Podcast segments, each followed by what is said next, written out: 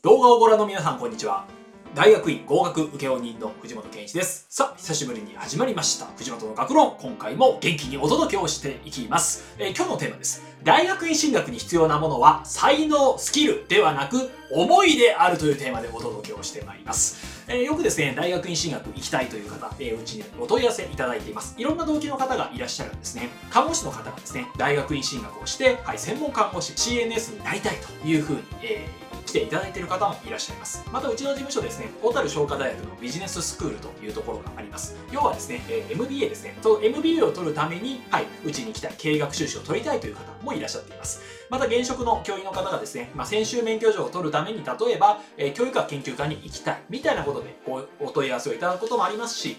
またですね、認定心理師、臨床心理師、そういった心理に関する資格が取りたいということで、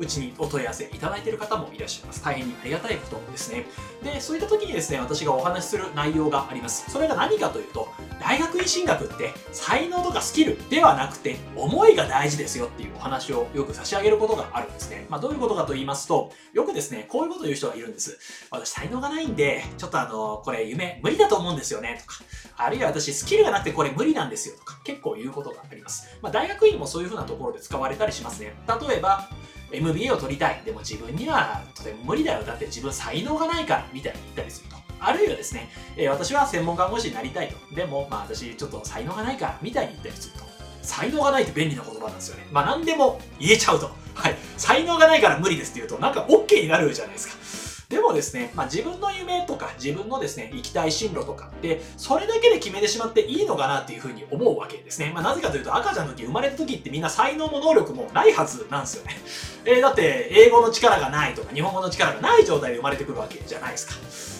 違いますかね。はい。で、そこから、まあ、だんだんと生きていく中で、あ、自分は才能がないんだなと、なんか自分で思うようになると。で、周りからも才能がないんだって言われることもあると。でも結局だし、わからないというわけですね。あちなみに才能というのはですね、アートの世界では確かにあります。アートというのは何かというと、えー例えば絵を描いたり、音楽、ピアノを弾いたりする世界だと、アートの世界にはあったりしますね。例えば天才的に人を動かすのが得意な人もいれば、天才的にですね、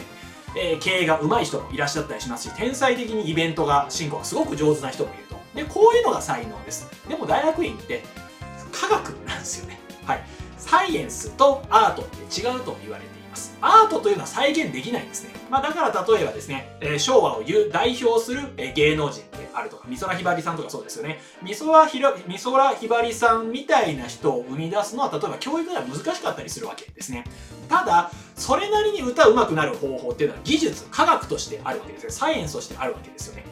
えーだからですね、アートと、アートかサイエンスか。で、実は大学院というのはサイエンスですね。だから何かと再現可能性があるというところと、まあ、誰でもそれができるようになると。なぜかというと、カリキュラムがしっかりしているからと。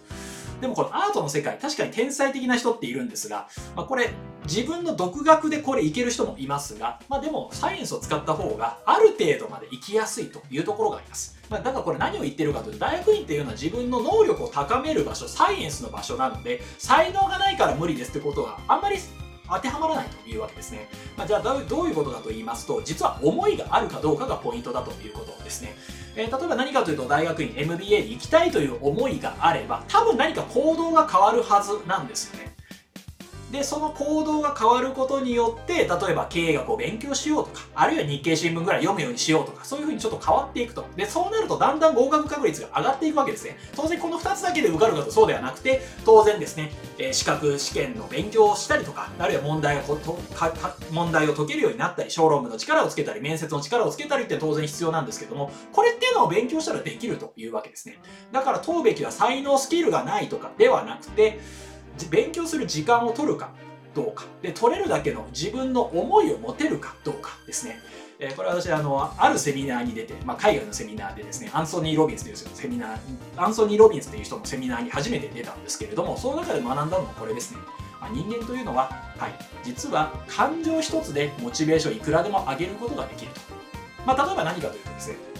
えー私、英語はそんなに会話するのは得意ではないんですね。えーだから私、あの、海外出張とか急に命じられたり、海外で英語で講演してくれって言われたら、ちょっと多分し、えーちょっとあの、尻込みすると思うんですよ。いや、私無理です、みたいな。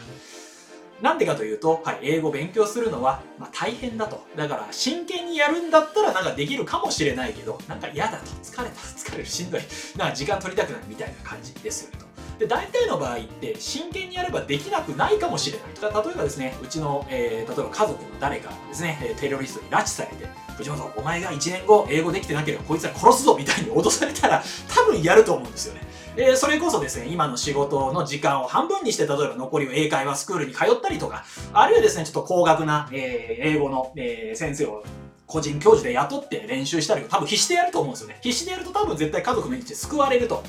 でも、必死でやらないんであれば、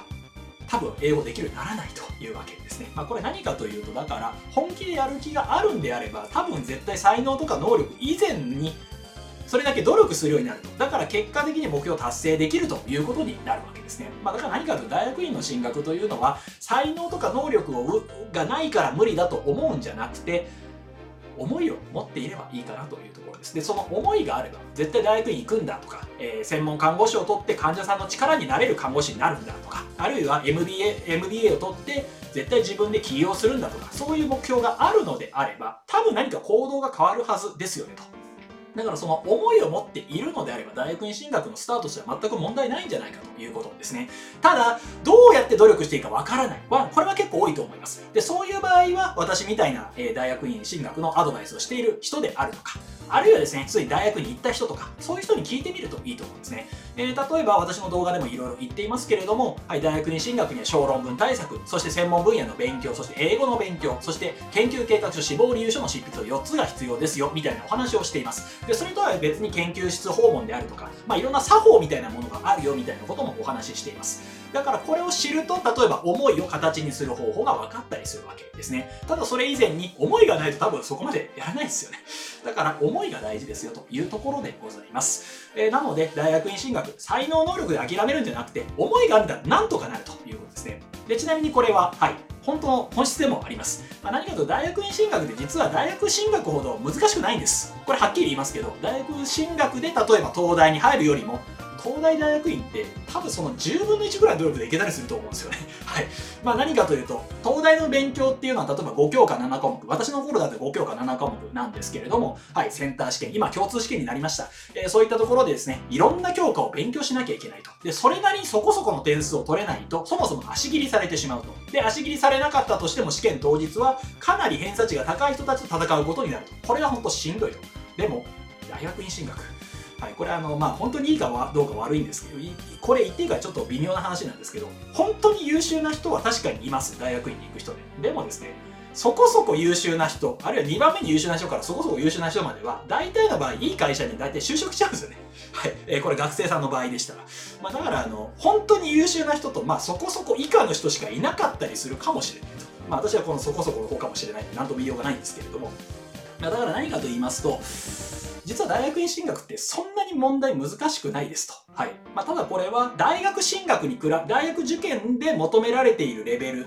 あなどと比べればそんなに難しくはないと。ただ勉強しなきゃダメですよと。はい。えー、特に一橋の、えー、ビジネススクールとかって結構難しいんで、だから真剣に勉強しなきゃ受からないんですが、それでもですね、はい。まだ勉強してなんとかなるレベルですね。えー、例えばピアノコンテストで例えば来週中に優勝してくださいとかそういうものとは違って、まあ、ちゃんと練習したらなんとかなるタイプのです。だから思いがあればできますし、もっと言えば、はい、学業成績あんまりいまいちであったとしても志望理由書一つで受かってしまうことってあったりする研究計画書一つで受かることがあると特にこれ社会人入学の大学院の場合であれば小論文と志望理由書研究計画書そして面接しか問われなかったりする試験もあります。だからその場合についてはですね、学力面とか知識面では全然足りていなくても受かっちゃうことがあるわけですね。で、この志望理由書研究計画書って結局は思いを測るものです。例えば自分はなぜ大学院に行きたいのか、大学院に入って何をしたいのか、そして大学院出た後どうしたいのか、まあ、これを言葉で説明ができるのが必要ですし、大学院で何を研究し、それが世の中の何の役に立つのか、みたいなところを説明すると。まあ、これが研究計画書ですよね。だからこういったことを言えるようになる力が必要なので、これってもはや才能とか能力ではないんですよね。自分がやりたいかやりたくないかですよね。まあ、だから大学院進学というのは非常にですね、思いを問う試験なんだと私自身は思っています。えー、だからこそですね、まあ、大学院進学行きたいという方、ぜひその思いを大事にしていただければと思います。で、何をやっていいかわからない場合は、私みたいな人にご相談なさるといいのではないでしょうか。というところで、何か大学院進学で悩んでいる方のお力になれれば大変幸いでございます。えなおここでお話しした内容はですねどちらかというと社会人の方向けみたいな内容も多かったと思います。え大学4年生からそのまま大学院に行く。あ特に理系の方はそうですね。理系の方で大学4年生から修士課程1年生に行く。場合についてはこの限りではなくて、まあ、みんな行くから行くみたいな感じだったり本当に優秀な人とか2番目に優秀な人とかもみんな行くみたいなところもあったりします。なので、ちょっとその場合は割り引いて聞いていただければと思います。えー、こういった形の情報発信、えー、お届けしておりますので、もっと見たいという方は、いいねボタンやチャンネル登録ボタン、また概要欄からメルマガ登録、LINE 登録も可能でございます。特に LINE で登録していただきますと、私、藤本に直接何かコメントいただいたり、ちょっとこういう相談があるんですみたいなところ、実は何人もの方から送っていただいているんですね。まあ、それに対して私も毎回メッセージを送っているのが大変楽しいですね。えー、というところで、何か皆様の今後のお役に立てればと思います。えー、今回も最後までご覧いただきまして大変にありがとうございました。